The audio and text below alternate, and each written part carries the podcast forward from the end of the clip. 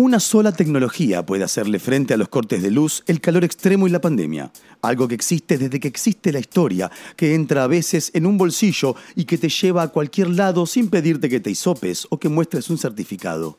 Nah, no me digas que inventaron un celular de realidad aumentada que funciona a batería solar. ¿De verdad es lo primero que pensaste?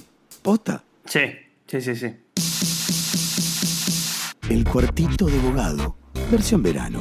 Un programa de libros, entrevistas, textos, recomendaciones, todo en una hora, para hacerte el aguante cuando no aguantás más. Ah, ahí va, la respuesta era libros. No, nada, me perdí un toque cuando dijiste lo de los cortes de luz, porque si hay corte de luz, ¿cómo escucharías esto? ¿No te parece? Ay, la Yeti. La Yeti yo esta vez, mala mía. Bueno, me pongo a leer en el cuartito mientras espero que vuelva la luz. El cuartito de abogado.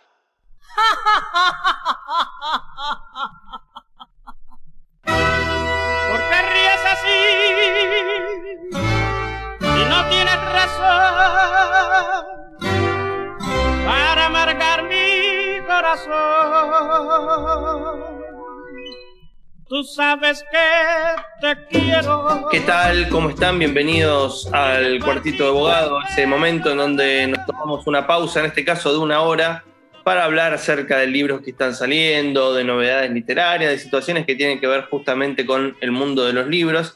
Y en este caso vamos a hablar de eh, una salida eh, que eh, sucedió hace bastante poco y amerita obviamente que, hablemos de, esta novedad. Hablamos del libro de Facundo Basualdo, Las ratas solo aparecen de noche, que apareció por el sello Mil Botellas, una recolección de cuentos que tienen en líneas generales un tono, bueno, ahora lo hablaremos con Facu, tirando quizás a cierto pesimismo, cierta distancia, cierta cuestión de, tocar las zonas eh, más oscuras de, de, la realidad, de lo cotidiano. Eh, Facundo, ¿cómo estás? Escuchándome ahí del otro lado. ¿Qué tal? ¿Qué tal? Buenas tardes, ¿cómo están? Bien, bien, por bien suerte. Eh, estamos grabando esto eh, jueves a la mañana en un día de lluvia. Creo que es un clima amable para leer. Las ratas solo aparecen de noche. La primera pregunta, Facu, es: eh, vos ya tenés un, un, background como escritor. ¿Qué es lo que te llevó a eh, armar este libro? Sabes que, que, no lo armé yo, tengo que, que tengo que decirlo.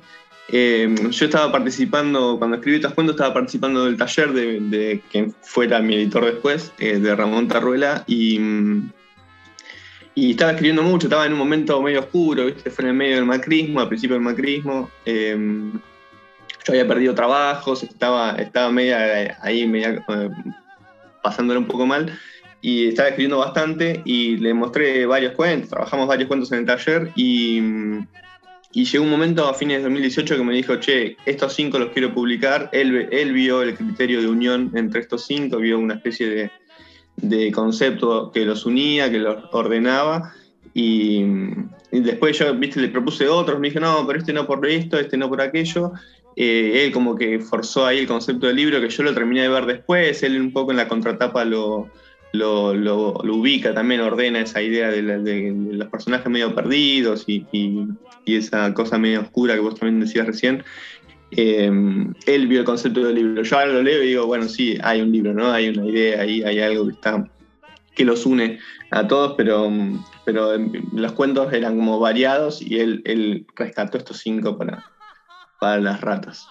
Bueno, el punto de unión un poco de los relatos, si seguimos justamente la contratapa, es que hay un fuerte diálogo de los, de los textos aquí reunidos con ciertos modos de la soledad, del aislamiento. Justamente eh, los cuentos tienen como esa suerte de eh, reflexión o mirada puesta en los lugares en donde hay algo que se perdió, que no está, que debería estar y, ya no está más. Eh, situaciones de extrema soledad, justamente la rata, como dice la contratapa que está ahí, es un poco eh, el, símbolo de toda esa cosa de sentirse solo y al mismo tiempo mínimamente acompañado. Bueno, eh, más allá de esa unión que el editor propuso, ¿qué es lo que sentís vos que, trabajaste en estos cuentos que quedaron en el libro? Eh, es un poco, un poco todo eso. Justo también yo vivía en La Plata y me vine acá a la ciudad, a vivir a Capital.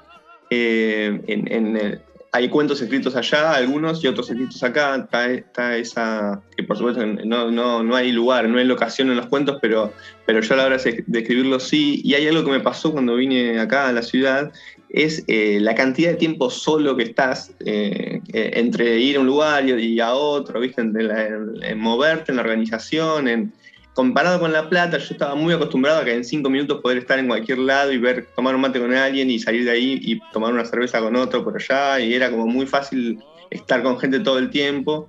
Eh, y acá eso es, fue sumarme a, las vidas de mis amigos de acá y qué sé yo, era como mucho más complejo, ¿viste? La organización era de un día para el otro, no era tan sencillo de, bueno, paso a tomar un mate y, estamos porque, por los trabajos, qué sé yo, y me pasaba eso, ¿viste? De, adaptarme a la soledad de la ciudad, ¿viste? A una cosa de...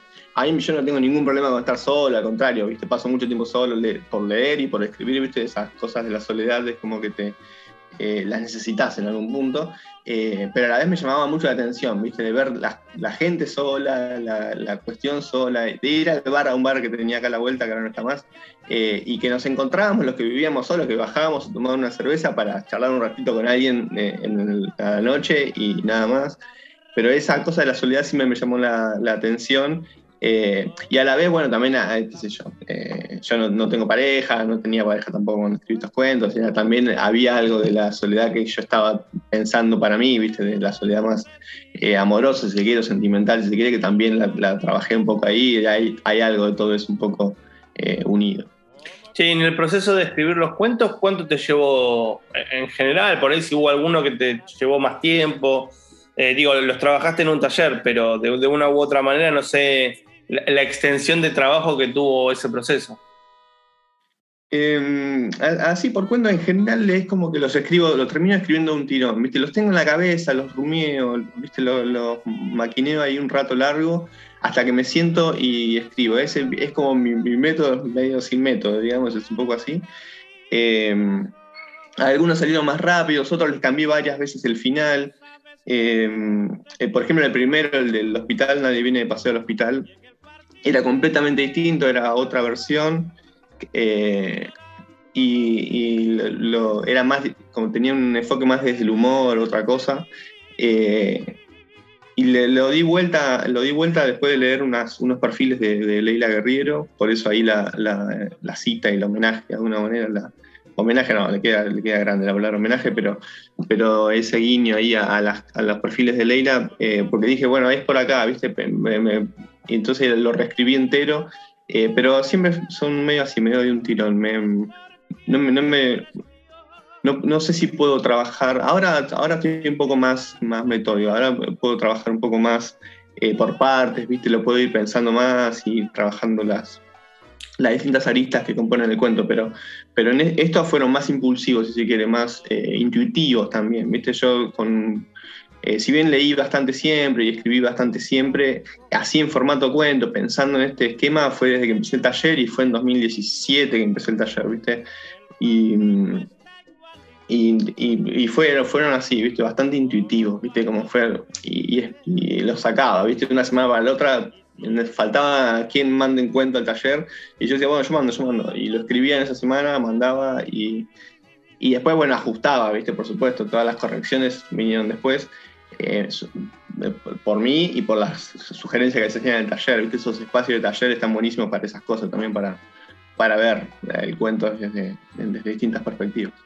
Bueno, justo en el primer cuento hay la concentración sobre un lugar bastante bastante oscuro, ¿no? Que es un hospital, pero que también tiene que ver con, el hecho de. Eh, a mí me gustó mucho la situación de que en, este hospital estamos hablando de, y corregime si me equivoco, pero es un hospital de niños, en donde cuando hablan de los, de los oxisos, de los, de los niños que, mueren, utilizan eufemismos porque no quieren utilizar esas palabras. A mí me pareció que había un registro ahí que supongo yo que viene del hecho de que vos eh, escribías o solés escribir periodismo entonces había también como una suerte de, ah, esto me llama la atención está bueno para guardarlo. Lo digo siempre en, el sentido de cómo la mirada en términos del escritor también de una u otra manera, eh, además de la forma, queda filtrada también en la elección de esas palabras particulares, ¿no? A mí me gustó mucho eso de que, bueno, si dicen bolsa de papa es un nene de 10, el que falleció, si dicen tal cosa, bueno, la verdad que, es un texto que, toca zonas muy pesadas, pero bueno, preguntarte, ¿no? En, algún punto, eh, cómo, cómo fue, por ejemplo, el desarrollo de este cuento y esa relación que, ahora estoy tratando de ver si es posible o no entre la prosa periodística y el relato de ficción. Eh, sí, hay algo de eso. Lo primero es que yo trabajé en un hospital de niños, ¿viste? Y, mm, trabajé 10 años dentro del Hospital de Niños de La Plata. Y, mm, me llamaba mucho la atención, eh, las cosas que pongo, están ahí de, las palabras y eso, me llamaba mucho la atención de cómo usar las palabras para eh, defenderte, ¿viste? A, vos mismo. Estás todo el día en contacto con niños que, o que se mueren o que están pasándola mal. En un hospital, nadie va a pasar un hospital, digamos, para ser bien literal. Em, y eso por un lado, viste, como la, observación de yo trabajar adentro del hospital y a la vez trabajar como periodista afuera, viste, hacer otras cosas afuera, em, todo el tiempo tenía esa mirada, viste, de, llamarme la atención por eso. Y yo cuando era chico, viste, mis viejos, mi vieja laburaba en un hospital, la pareja de mi vieja laburaba en un hospital, o sea, como que también de chiquito esa, esa cosa del, olor del hospital, de, la gente en el hospital, del humor negro de la gente que trabaja en el hospital, viste, esa forma de sobrellevar eh, la muerte y la carga de la salud pública. Em, en, lo cotidiano, como trabajo cotidiano, es difícil. Y en el periodismo hay algo de eso también, digamos, si te dedicas a, lo social o a lo... Eh, sí, sobre todo a lo social, ¿no? A las cuestiones más, más heavy que se, que, se pueden llegar a cubrir, que durante muchos años también lo hice, trabajaba en una radio comunitaria allá y, viste, teníamos mucho vínculo con los barrios y con, con las problemáticas. Y, y, esa mirada siempre la tuve, ¿viste? Y, y después... Eh, eh, viste, el enfoque del primer cuento te decía, la primera versión de ese cuento era nada que ver, y cuando leí el perfil de Leila dije, es por acá. ¿Y por qué me agarré de Leila? Porque mm, estoy hablando de Plano Americano, es un libro de, varios perfiles, que compila varios perfiles, y está el primero que arranca, creo que es el de Nicanor Parra, y, lo que me pasó con ese libro es decir, bueno, está buenísimo, me encanta Leila Guerrero, eh, me parece eh, una grande entre las grandes, pero decía, este libro eh, le dedica perfiles a personas consagradas del mundo intelectual, artístico, de ese palo, y no, eh, y no a los laburantes, digamos, digamos, a la gente que hace el, mundo, básicamente. Eh, que es, si se quiere, una mirada muy marxista en algún punto, pero bueno, no, tengo esa formación ¿viste? tan dogmática, pero bueno, me parecía ese buen, bueno, hacer bueno ese contrapunto, ¿viste? hacer bien ese contrapunto me parecía bueno. Eh, hay, en el prólogo de Quién mató a Rosendo, eh, Rodolfo Bosch también dice algo así como, eh, alguna vez se contarán la hermosura de sus hechos, dice, hablando de los trabajadores que él, después escribe en, la crónica esa, en, esa investigación. Y, viste, crucé esos dos, crucé a Leila con esa frase de Walsh y dije, vamos a escribir un perfil de un trabajador ignoto dentro del hospital, porque porque un administrativo aparte es como, está varias capas abajo de un hospital. Cuando uno piensa en un hospital, eh, piensa, lo primero que piensa son los médicos, y los médicos también saben eso, o los enfermeros y las enfermeras, eh, pero el administrativo está como afuera, la gente de limpieza está como afuera, hay como hay un montón de gente que está en el escalafón, si quiere, dentro del hospital. Eh, nada, hay gente, es más, es lo que suma, que acompaña, pero lo central es lo otro. Y me parecía divertido también un poco hacer esa operación, ¿viste? De, poner un trabajador a hablar como, como representante de alguna manera de, esa, de ese mundo espantoso que es eh, un hospital de niños. Te hago una pregunta, Facu. Eh, los niños, la mirada de la niñez, la figura de personajes justamente infantiles, recorren eh, los diferentes cuentos. Estaba pensando, por ejemplo, en el cuento Muchos nenes se pierden. Estaba pensando un poco también en el cuento eh, que un poco le, da título al libro. Eh, digo, de una u otra manera hay como una cuestión ahí que tiene que ver con la infancia. ¿Vos notaste eso también? De que de repente volvió a aparecer bastante la figura de los niños. No, y la primera vez que me lo dicen. Mm, eh, supongo que no, que porque aparte los cuentos ¿viste? salieron por disparadores distintos, eh, esos en particular. Y mm, igual es un mundo de la infancia, ¿viste? Ahora casualmente estoy pensándolo bastante, estoy, estoy trabajando en, algo sobre más, más directamente pensándolo, ¿no? A, los niños como ese lugar de donde se te marcan tantas cosas que, después de grande las sufrís o las padeces o, las trabajás. Eh, pero, pero, pero no, no en el caso de estos, de estos cuentos. Es un mundo increíble la niñez también. Eso también. Y me está pasando que ahora varios amigos tienen hijos y, y miro, ¿viste? Eso de cómo los crían, cómo los forman, las cosas que les dicen o no les dicen, o, cómo se plantan ellos frente a eso, ¿viste? Y cómo empezamos a charlar de nuestra, nuestra niñez para pensar la niñez de los chicos y ahora sí lo estoy pensando más, pero, pero en, este, en, este, en, este, en este libro no. Claro, no, no fue, no fue algo que, que- que, digamos, fue pensado adrede. Yo te- lo No, digo, claro, claro, digo como lector, ¿no? Pero me sorprende que, que de una u otra manera la niñez, los niños, bueno, eh, justamente en el cuento que acabamos de mencionar, es un niño que se pierde y hay algo ahí también de, de- de la tensión, de, bueno, justamente quizás la misma tensión que aparece en, en el primer cuento de- del libro, ¿no? Que tiene que ver con otra forma de perder niños, quizás mucho más literal. Pero hay algo ahí de, de- de- de la cuestión de la niñez, de la pérdida, de- de- del sufrir desde ese punto de vista, que me parece interesante. Y, y hay otra cuestión que también te quería preguntar. Hay un texto muy conocido, muy visitado de, de Ricardo Piglia, que, que habla justamente de, de lo que aparece en los cuentos, ¿no? O sea, las dos formas, las dos tradiciones occidentales de escribir cuentos. Uno es un cuento a la manera de Poe, ¿viste? Donde está todo organizado, cerrado, funciona cada parte, y mal o bien hay un argumento inventado. Y el otro es un cuento más tirando la onda Chekhov, que sería como una especie de lo que llamaríamos en inglés slice of life, ¿no? Una especie de recorte de un momento de la vida. Creo que tus cuentos van un poquito más en esa tradición. Yo no sé si alguna vez tuviste esa reflexión acerca de, bueno, al final, ¿cómo estoy escribiendo estos cuentos? Mencionaste obviamente la beta periodística, pero no sé si, si hay algo más apoyado o con un pie más firme quizás en la parte de escritura literaria. Eh, soy eh, muy flojo en la, esa, en la parte, en la, formación formal, digamos, si se me permite esa redundancia, de lo, de lo literario. eh, pero bueno, en el taller vimos algunas de esas cosas y yo cuando, cuando empecé el taller eh, también tenía algunas lecturas de eso, qué sé yo, el libro de las clases de, de Eve Ward me pareció como... eh, hay algo ahí que pesqué, ¿viste? Pero eso, bueno, no es tan, no es tan formal, si se quiere, en la, en la form- la formación de, cuentos, eh, en la escritura de cuentos. Está también el libro Formas Breves de Piglia, que ahí habla de, la, de, las, de las dos historias, que todo cuento tiene dos historias, y a mí esas cositas, viste, me fueron sirviendo para, a la hora de escribir, viste, decir, para, pensar un cuento, viste, de, trabajarlo un poco más allá. No soy un gran estudioso de esas, de esas cosas también, pero también ahora un poco ahora, o sea, tengo más bagaje, tengo otra cuestión en, en ese, en esa mirada de la literatura. Eh, cuando escribí esto todavía no, y, y era eso bastante intuitivo. Entonces me ca- cazaba cositas, ¿viste?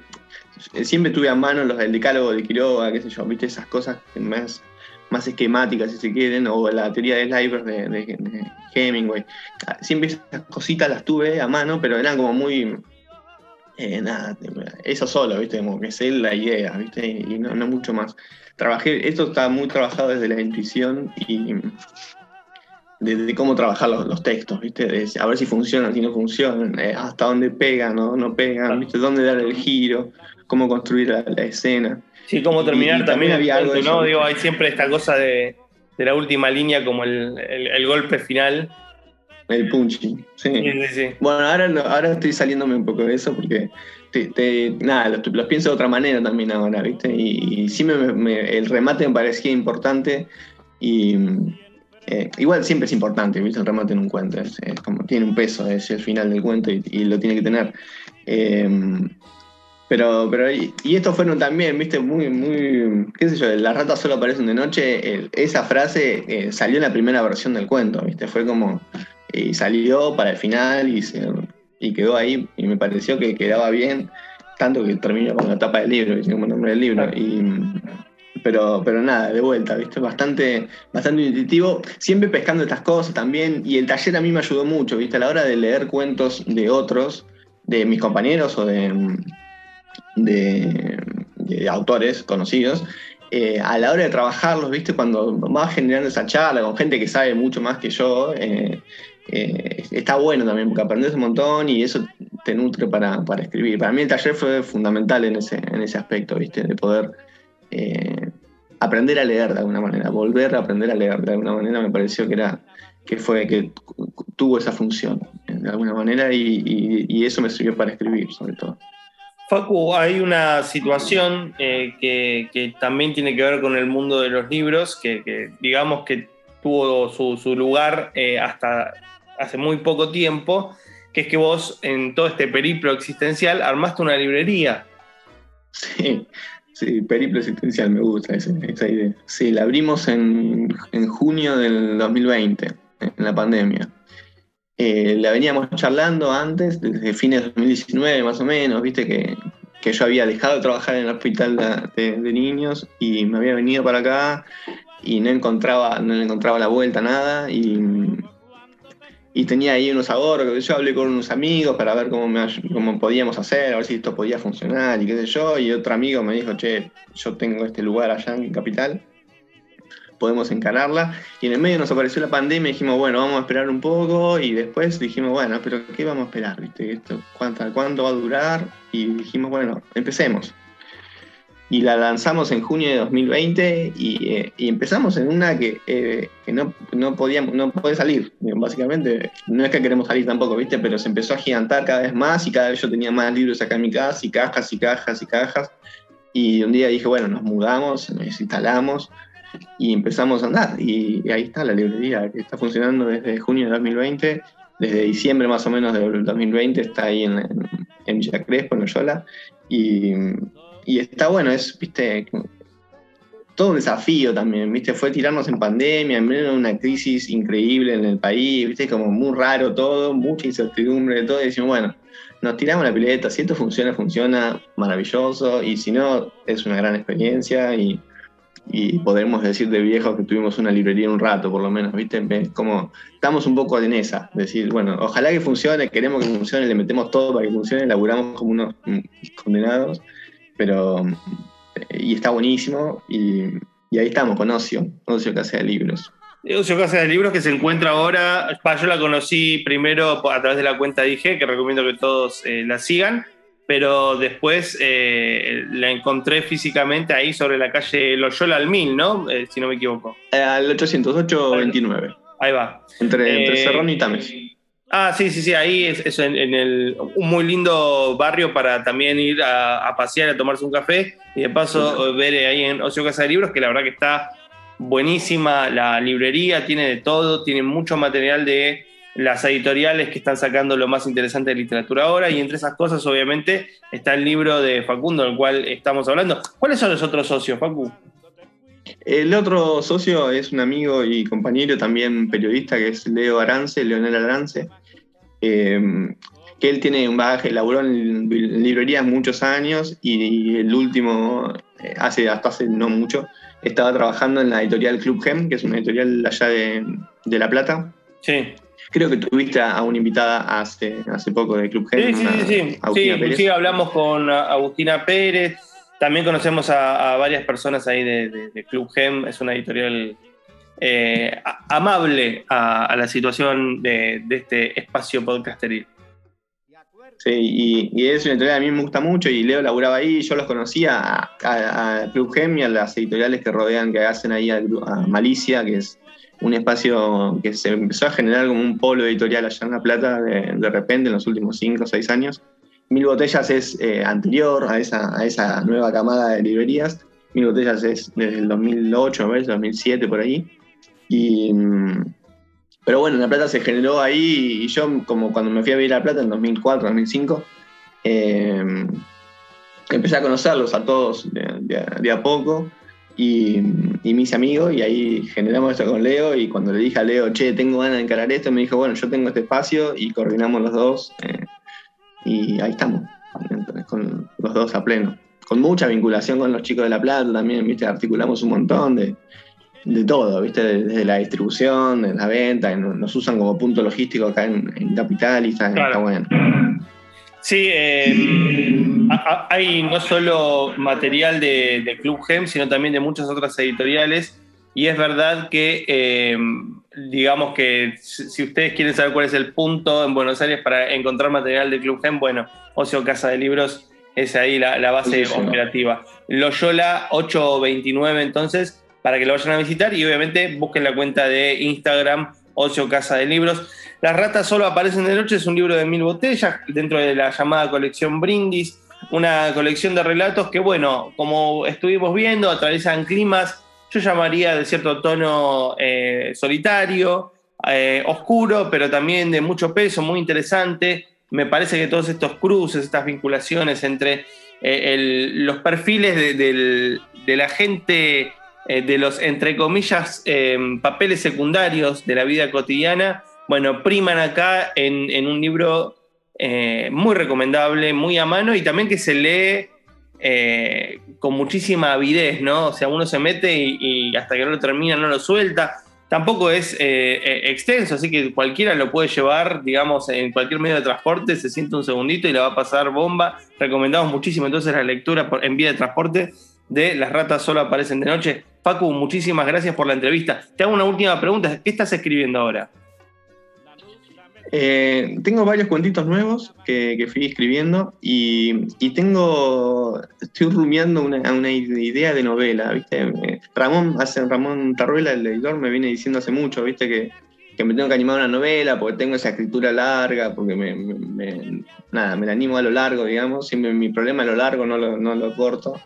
Eh, y, me está empujando hace rato a una novela, entonces la tengo, la, estoy pensando y hace ya un par de semanas que, que vengo, viste, como rumiando la, idea, medio cerrándola y ya empezando a esbozar las primeras cosas. Eh, viste, no sé, también me pasa eso, viste, que no tengo un método muy, muy armado y ahora tengo menos tiempo que antes y qué sé yo, pero bueno, eh, tampoco es urgente, entonces la voy, la voy haciendo medio, medio así y, y ojalá salga, viste, ojalá la logre de alguna manera. Yo creo que sí, mundo. estaremos atentos entonces a, esa novela por venir. Te mando un saludo grande y muchas gracias por la entrevista. Un abrazo, no, muchas gracias a vos. Muy bien, seguimos aquí en el cuartito de abogado. En el próximo bloque vamos a hablar con Marcos Cribocapich. Esta ciudad es hermosa es el nombre del libro y seguimos entonces en el cuartito de abogado.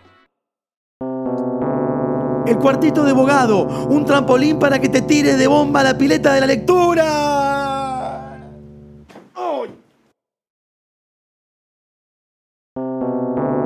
Cuartito de abogado. El poder a la imaginación.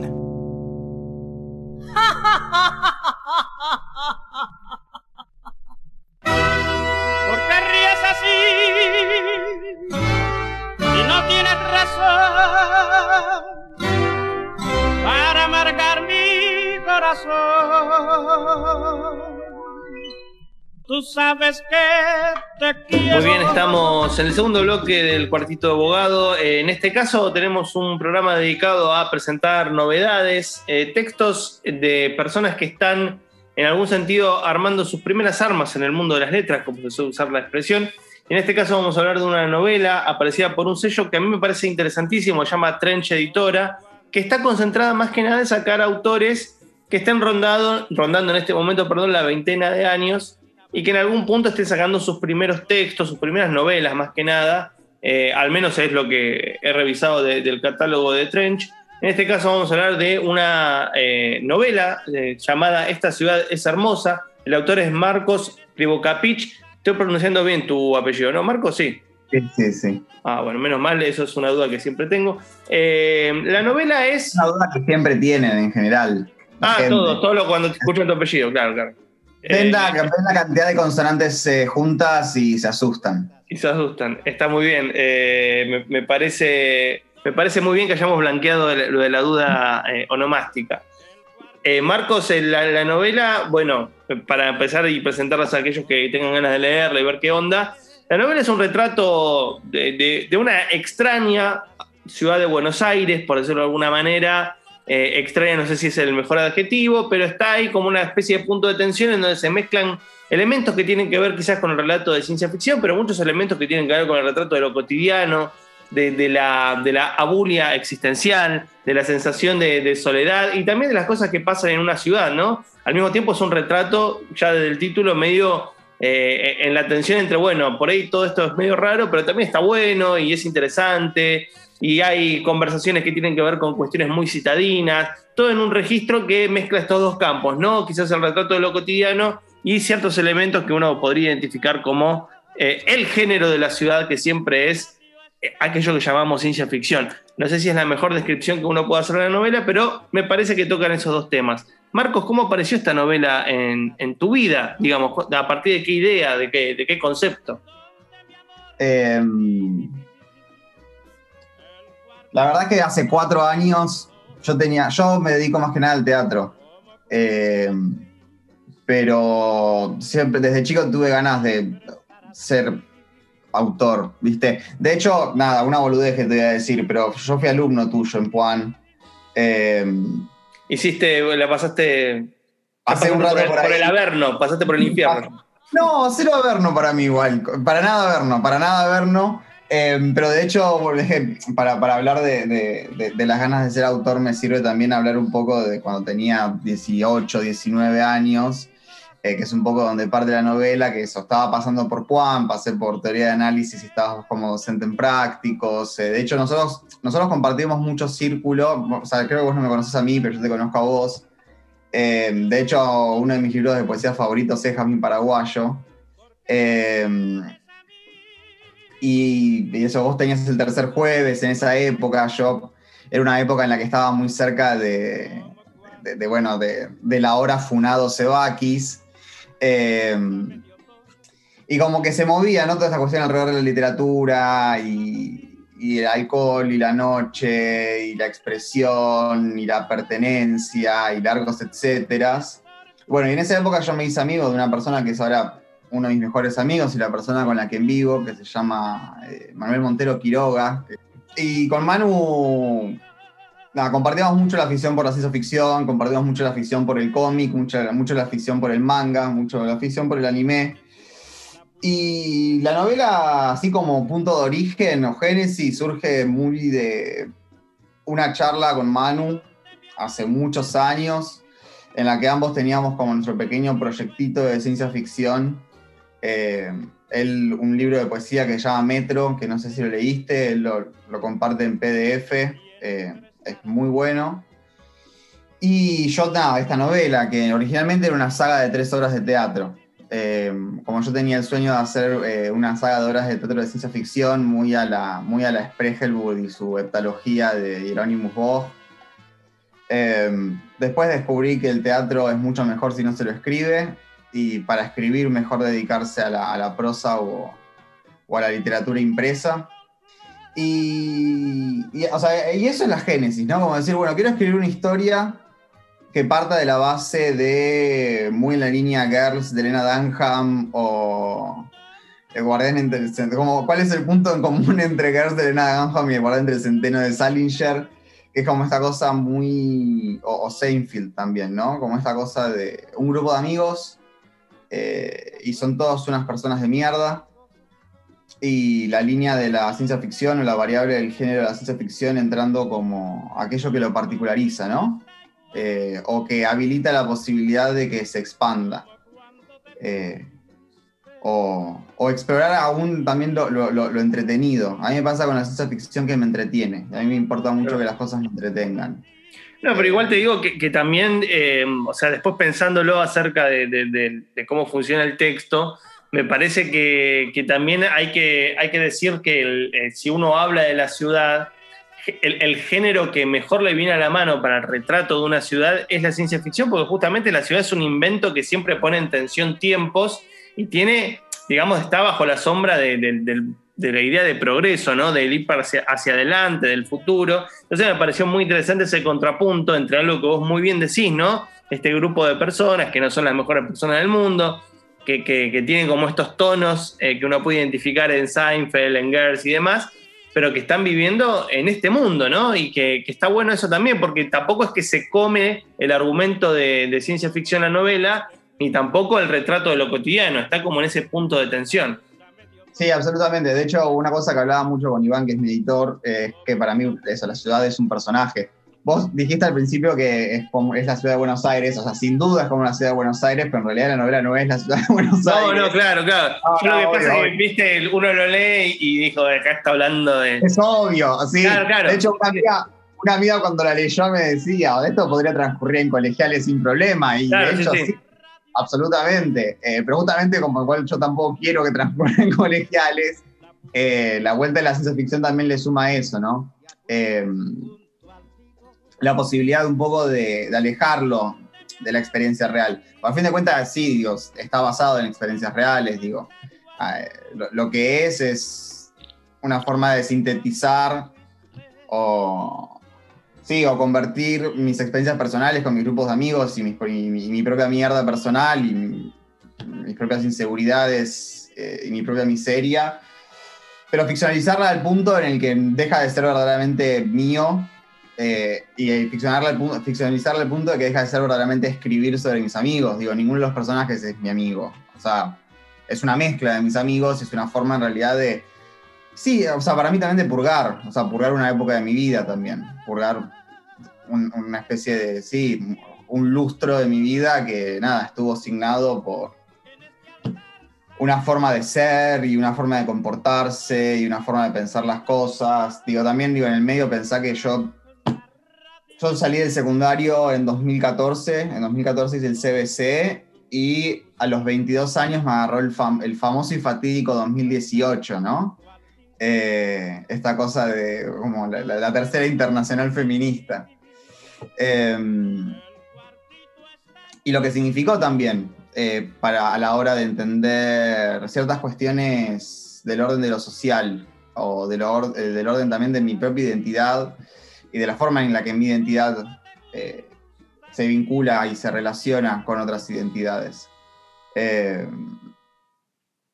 Y, y, creo que también la novela, digo, siguiendo en el punto de la génesis, ¿no? A fin de cuentas, ¿no? Tiene que ver también con, bueno, limpiar, purgar y ser consciente de actitudes que verdaderamente ya no, digo, no solo ya no tengo, sino que aparte deseaba dejar de tener.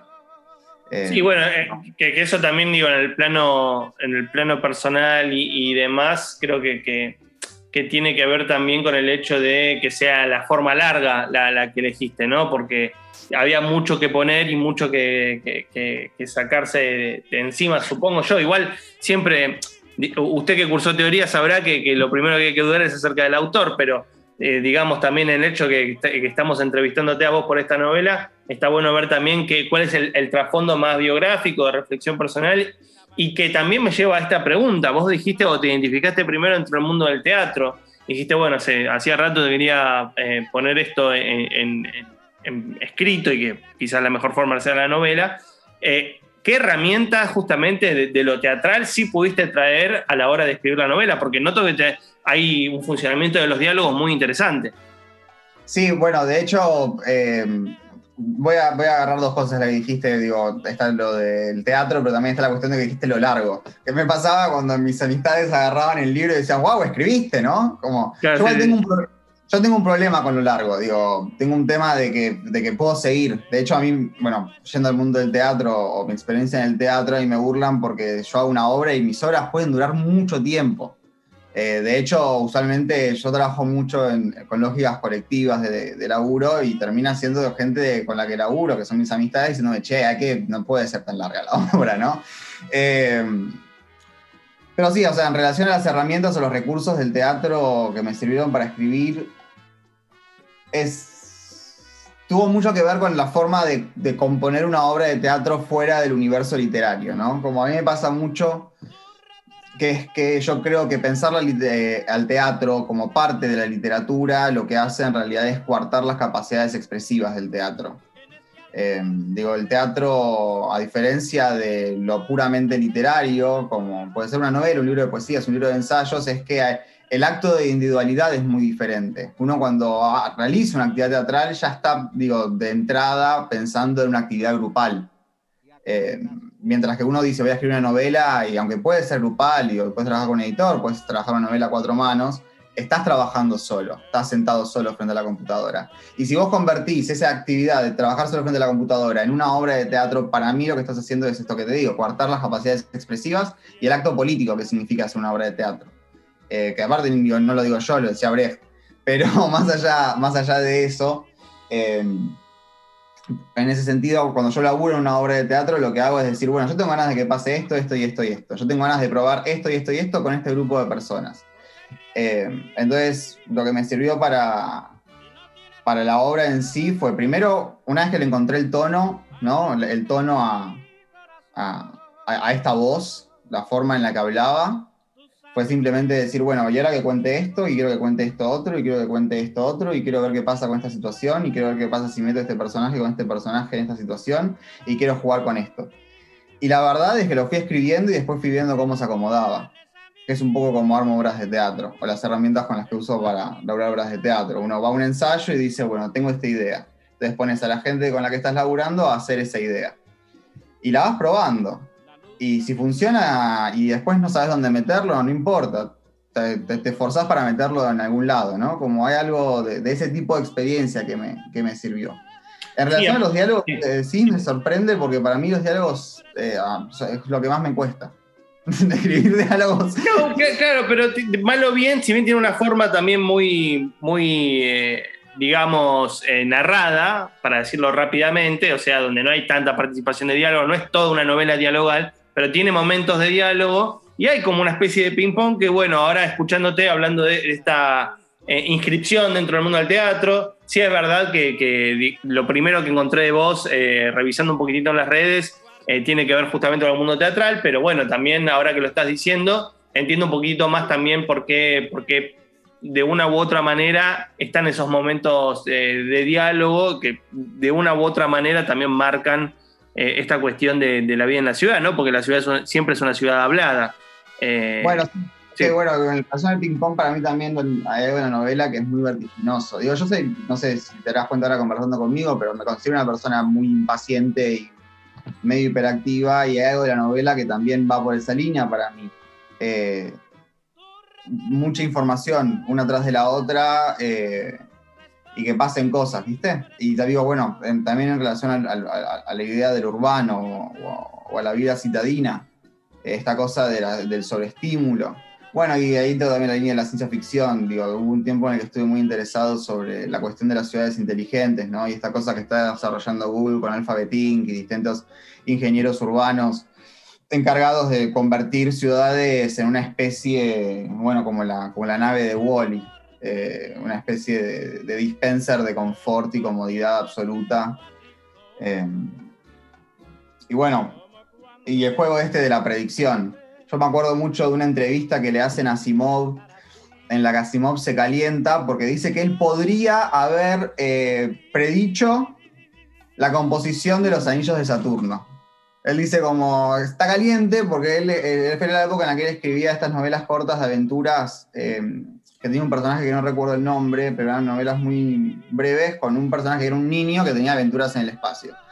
Y él, y él dice como, él podría, haber, él podría haber predicho cuál era la composición de los anillos de Saturno, eh, por solo mirar con el telescopio y no, no pudo hacerlo, porque no se animó, no se animó a jugar al juego de la predicción de la ciencia ficción por completo. Y un poco también la idea es eso, bueno, investigar un poco y jugar al juego de la predicción de la ciencia ficción. Bueno, con esta información que tengo acá, bueno, juego a predecir que va a pasar esto. Me pasó igual que durante escribir, de, de escribir y, y- y en, el, en el proceso entre terminar de escribir y que se publique en, en el medio de la pandemia. eh,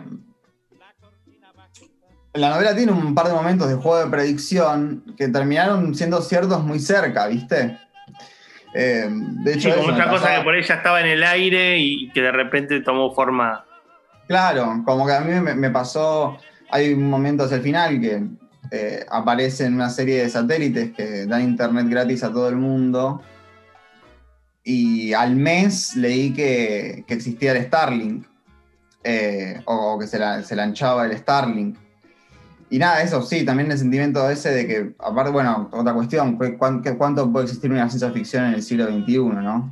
Claro. Eh, ¿cuánto, cu- ¿Cuánto tiempo tenemos entre la posibilidad de jugar a predecir algo y que se demuestre falso o verdadero al toque? Digo, la novela transcurre en el 20XX y hablo de Facebook y Facebook ya no existe. Digo, como en ese Sí. sentido también ya quedó viejo, ¿viste? Eh, Sí, entonces lo, de es 20, un poco- lo de 20XX también me interesó, hablando de esto de que es Buenos Aires y no es Buenos Aires. Digo, 20XX es, es el siglo XXI y no es el siglo XXI. Me hizo acordar mucho a, a esta cosa tipo, no sé, Edgar Allan Poe en los crímenes de la calle Morgue. Bueno, es literalmente eso. ah, ok, ok, bárbaro. Es que de hecho, de hecho, a mí me pasaba mucho con Poe de adolescente, él era Poe adolescente, que entre que me gustaba y me jodía mucho que los años sean eh, el principio del- de la centuria y luego 2X, ¿viste? Como me rompía las pelotas un poco de adolescente, que no me diga de qué año era y sentía que hasta era trampa. Como, ¿cómo se lee esto en voz alta? Me estás cagando. Eh, y al final, bueno, lo agarré para la novela porque me servía, ¿no? También. Eh, porque nada, como vos sabés, porque das clases de teoría de análisis, todo está plagado de plagios en realidad. No, claro, claro. Yo dije, bueno, por ahí viene de, de- de Poe, pero me pareció interesante también por esto, ¿no? Porque es- está y no está. Es una forma también de dejar como la pregunta abierta. Digo, en esta cosa de eso no Buenos Aires, pero también qué, qué año es en última instancia, ¿no? Porque ¿dónde estamos? Es, es el siglo XXI, pero ¿en qué momento el siglo XXI? Claro, a mí me gustaba la idea de. Bueno, ahí donde también jugando a la ciencia ficción uno corre el riesgo de quedar obsoleto al toque, pero a mí me gustaba la idea de decir. No, no llevarlo tan lejos, ¿viste? No, no- no hacer una, una Dune, decir, bueno, bueno, o, o Futurama, y decir, no, bueno, es el 3000, está demasiado lejos. Eh, jugar un poco más a la cerca, o sea, esta cosa, ¿no? La lejanía cercana. Eh, no es Sí. una galaxia muy, muy lejana, es el siglo XXI, pero puede ser de acá a 50 años, porque todavía podría ser el 2080, ¿no? Claro, por, Eh. por fuera de la literatura yo creo que, que hay algo de- también de la ciencia ficción masiva. Igual la ciencia ficción es un género masivo, pero digo, en, en términos de la presentación en series y demás, el impacto que tuvo, qué sé yo, Black Mirror, mostró esta cosa de que es posible armar una ciencia ficción en donde no te vayas muy lejos y la diferencia con respecto al presente sea mínima, tipo una cosita tecnológica y todo el resto es igual. Eh, es que es, en realidad un poco es la vida del siglo XXI esa, ¿no? Claro. Como, o sea, vivir en el siglo XXI es un poco que una cosa muy mínima transforme por completo la vida social de la gente. claro, sí, eh, totalmente. Eh, y creo que es un poco lo que nos toca también a nivel, a nivel generación, eh, de nivel sociedad. Pensaba, Marcos, bueno, hay, hay grandes novelas de ciudad. Ya que estamos acá, no tenemos un segmento de recomendación, quizás lo tendría que tener, pero bueno, voy a aprovechar la entrevista también para recomendar. Eh, hay, hay novelas de ciudades que son clásicos inevitables ya a esta altura. Eh, por ejemplo, Manhattan Transfer de John Dos Pasos o eh, La Colmena de Camilo José Cela. Son novelas necesariamente corales, porque lo que el, el protagonista ahí es una ciudad, entonces hay que escuchar las diferentes voces. Acá no estamos estrictamente en una novela coral, pero estamos en una novela relativamente colectiva y al mismo tiempo con una tensión, ¿no? Porque todo el tiempo se insiste en la soledad de las personas que habitan en la ciudad.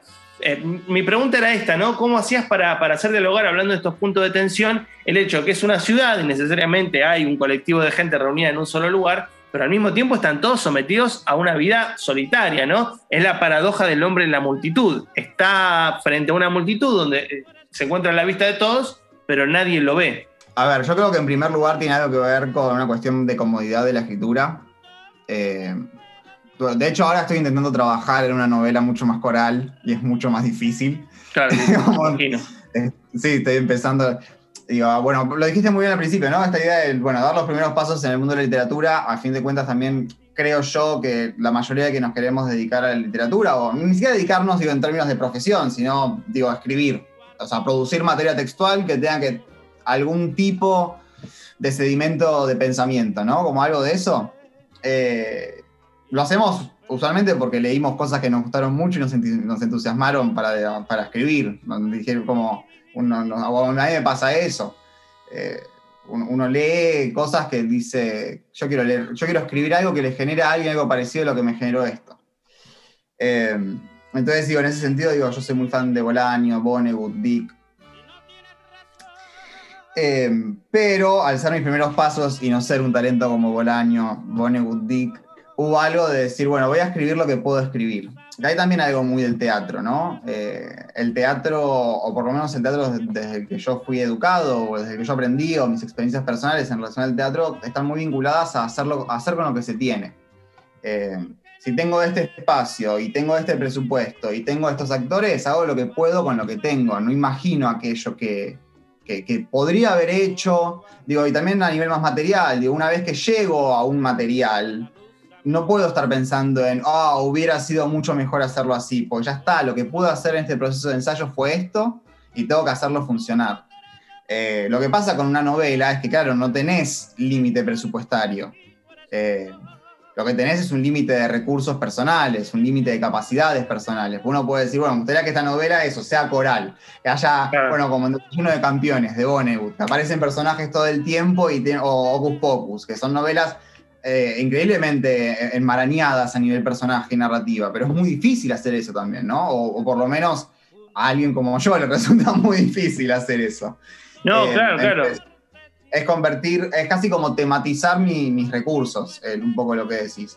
Voy a la primera persona del singular, construyo desde la primera persona del singular y desde esa primera persona del singular, que es este narrador, eh, que es el que vive y, es con el cual me puedo, yo puedo empatizar de manera más profunda, porque ya la profundidad de los personajes de los, a los cuales menciona para mí aparecen justamente por aquello que el personaje principal, que es el narrador, no menciona. Eh, y es ceder esa posibilidad en relación a convertir al narrador en un narrador poco confiable en ese sentido. Poco confiable desde su miseria, poco confiable desde su egoísmo. Eh, entonces, en realidad, es, como, es más, bueno, yo puedo escribir esto, puedo escribir esta primera persona, pero hay un montón de personajes. Bueno, le transmito a todos estos personajes la experiencia de, este, de, esta, primera, de esta primera persona. Eh, y bueno, nada, convierto en universal dentro de esta novela la experiencia de esta única persona. Eh, pero eso tampoco lo convierte en real, ¿no? Digo, aún dentro del verosímil de la novela para mí. No. igual también ahí, explica también esa conexión con, con, el tono de la ciencia ficción, o esas interrupciones o, incorporaciones o incrustaciones que tienen que ver más con el lado de la crónica, eh, entre comillas, objetiva de, este avance tecnológico que se va comiendo eh, un poco también esa parte del relato, ¿no? Digo, es como que en esos momentos de tensión aparece, bueno, el año tal, no sé, pasó tal cosa. Claro, para mí algo muy como de, serie de televisión en esos cortes. Claro, claro, sí, eh, y de hecho, mucha gente que fue leyendo el manuscrito me decía que le venía bien un poco de aire a la novela. Claro. Eh, por, más que nada también con la cuestión esta de que, digo, hasta para mí se pone muy denso el personaje principal. Eh, se pone muy denso también porque hay una especie, para mí la novela es como una especie de pesadilla también. Como, mm lo peor que te podría pasar? Bueno, en gran medida lo peor que me podría pasar es estar encerrado en un lugar del cual no puedo salir y aparte mis amigos no me quieren ver, ¿no? Como creo que esa es ahora mismo mi peor pesadilla en ese sentido. Eh, pero bueno, estaba, digo, desde la línea sí, una pesadilla pandémica, ¿no? Voy hablando de la novela salió en pandemia. Es básicamente, describiste la pandemia. Salió en pandemia, pero lo venía escribiendo hace cuatro años igual también, ¿no? Como, pero nada, todo, igual siento que cualquier cosa que agarrás de, nuestra generación, ¿no? Que, de, hace acá, de acá hace cuatro años, podés encontrar como especies de, sí, de, predicciones de qué es lo que puede llegar a pasar. Digo, no, es un virus, pero es una guerra mundial. Bueno, ahora está pasando lo de Ucrania. Sí, hoy mismo iba a decir, no, mientras estamos grabando esto, eh, sucedieron los primeros... Eh, no, sabemos qué va a pasar con esto. Puede llegar a ser un conflicto bélico que dure dos días o puede ser el conflicto bélico de, que, nos toque vivir. claro, que nos toque. O sea, eh, lo, que, lo que es interesante si lo pensamos en términos también de ciencia ficción y, de estadísticas y probabilidades es que ponerle en el siglo XX la gripe española, bueno, la guerra fue gripe española y de toque llegó la, la Primera Guerra Mundial, o es al revés a nivel eh, Creo que espero no equivocarme en las fechas, pero creo que es contemporánea la gripe española al fin de la Primera Guerra Mundial. O sea, estaba ahí. Bueno, nos toca al revés. Está por ahí. Eh, es que creo que, claro, que de, 1918 fuera. Claro, sí. Eh, ese es el año que yo recuerdo de la gripe española. Primera Guerra Mundial, gripe española. bueno, nada, nos toca algo muy parecido. yo estaba por decir que en realidad tenía que ver como una cosa de concentración del tiempo, pero casi que es el eterno retorno en realidad. Eh, bueno, cuestiones de, eterno retorno y demás también están presentes en, la novela, ¿no? Digo, pero me parece también es un tema citadino. Por eso digo, me parece interesante también de esto de que la novela eh, hace ingresar la ciudad, que inclusive ya desde el título está presentado como un tema de la ciudad, pero que, trabajar la ciudad es trabajar con todas estas capas, ¿no? el aislamiento, la soledad, eh, el relato más objetivo, la búsqueda de un relato muy, muy, muy personal hasta el punto que sea pesadillesco y el hecho también de esa tensión entre, entre lo nuevo y lo viejo, ¿no? Digo que es la típica tensión, como dijo Gramsci, entre lo, lo viejo que todavía no murió y lo nuevo que todavía no nació. Eh, esa tensión me parece que está en la novela. absolutamente, muchas gracias, re. Sí, no, sí, sí, sí. Eh, no sé si puedo decir, nada, yendo de vuelta a mi experiencia con el teatro, no sé si puedo decir que lo busqué, más una cosa de decir, bueno, esto funciona. me digo, ir escribiendo a cosas que tenía ganas de escribir o cosas que iban surgiendo. Y de hecho yo no sabía cómo iba a terminar la novela, digo, la iba, iba, fue muy escribir capítulo a capítulo diciendo, bueno, creo que pase esto, me interesa ver este espacio, ¿no? Como, bueno, me interesa ver el hospital, me interesa ver este barrio lleno de zombies, me interesa ver eh, esta fiesta, me interesa ver esta zona de mansiones, me interesa ver este campo deportivo. Y nada, y en ese me interesa ver era poner al personaje en esta situación y decir, bueno, más o menos qué es lo que ve, qué personajes aparecen, cómo interactúa eh, y cómo va funcionando y armando sistema. Eh, pero bueno, y esto que decís de, la tensión entre lo nuevo y lo viejo, de hecho, la novela está pensada en un punto de transición. Claro. Eh, esta vez, digo, la, idea es justamente lo, lo dicen casi al principio de la novela, ¿no? Ellos viven en la versión beta de una ciudad. Sí, sí. Eh, no, viven en, ya el producto acabado. Bueno, estamos aquí con Marcos Capich. Esta ciudad es hermosa, es la novela que salió por Trencha Editora. Eh, subrayo esto, es un gran sello, me parece que todo lo que están sacando es muy bueno y aparte también eh, abre justamente el juego a las nuevas voces que están apareciendo, eh, en donde está justamente la novela de Marcos junto con otros libros que, de los cuales también hemos hablado en otros momentos del podcast, pero bueno, en esta oportunidad, Esta ciudad es hermosa es la novela a la cual dedicamos un poco la cuestión del foco y hablamos con el autor, con Marcos. bueno, felicitaciones otra vez. ¿Estás escribiendo algo también en narrativa? Sí, o sea, yo ahora estoy elaborando una obra eh, que se llama Dirección Desconocida, porque es un experimento más audiovisual eh, que estrena en abril. Y estoy trabajando en otra novela de ciencia ficción em, que se llama, creo que se llama Argentina CCTV. Em, estoy, ando muy patriota, ando muy, muy argentina pasión. Eh, y me dieron ganas de escribir una, novela que hable mucho más de la argentinidad o de una mirada mía extremadamente sesgada por mi clase, mi edad y etcétera eh, sobre la argentinidad, pero que básicamente tiene que ver con la idea de que el gobierno nacional le vende a China los derechos de imagen de toda la población argentina y en China arman un reality con las filmaciones de las cámaras de seguridad. Eh, entonces, Interesante. entonces, sí, estoy, ahora mismo estoy laburando, estoy laburando en esa novela que también son ideas que tuve. Yo tengo 25 años ahora mismo, eh, pero las ideas que tengo son ideas que tuve a los 19.